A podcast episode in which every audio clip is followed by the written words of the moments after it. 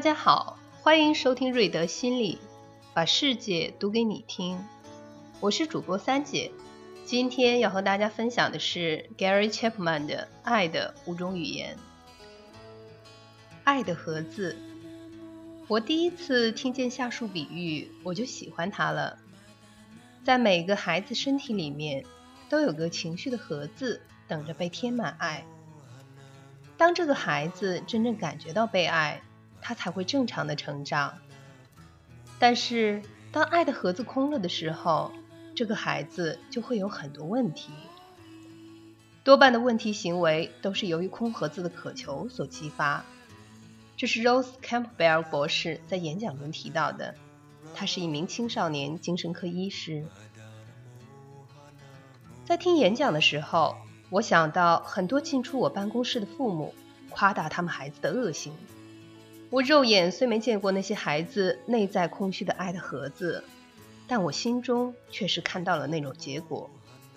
他们的问题行为皆因为感受不到爱而导致一种错误补偿心理的追寻。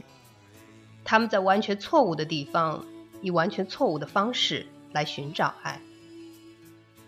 我记得 Ashley 在十三岁的时候。曾接受传染性性病的治疗，当时他的父母崩溃了，他们对 Ashley 发怒，对学校不满，怪罪学校教导性教育。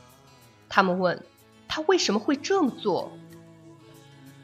在跟 Ashley 的谈话中，我才得知，父母在他六岁的时候离婚了。我以为，我以为我父亲离开我是因为他不爱我。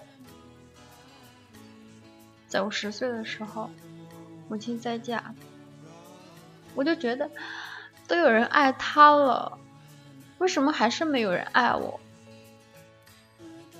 我好想希望，好希望有个人能够爱我。在学校里的时候，我遇见了这个男孩，他比我大，可是他喜欢我。我不敢相信，他对我很亲切，而且有好一阵，我真的觉得他是爱我的。我并不需要什么性关系，想要被有人爱呀。Ashley 的爱的盒子空了很多年，他母亲和继父虽然供应他物质的需要，但是却没有领悟到那种在他内心。因着情绪深切挣扎所引起的愤怒，他们确实爱 Ashley，并且以为他也感受到父母的爱。直到现在，似乎太迟的时候，才发现他们所表达的不是 Ashley 想要的爱的语言。今天的节目就是这样了，感谢你的收听。想了解更多，请关注瑞德心理公众号。我们下期节目再见。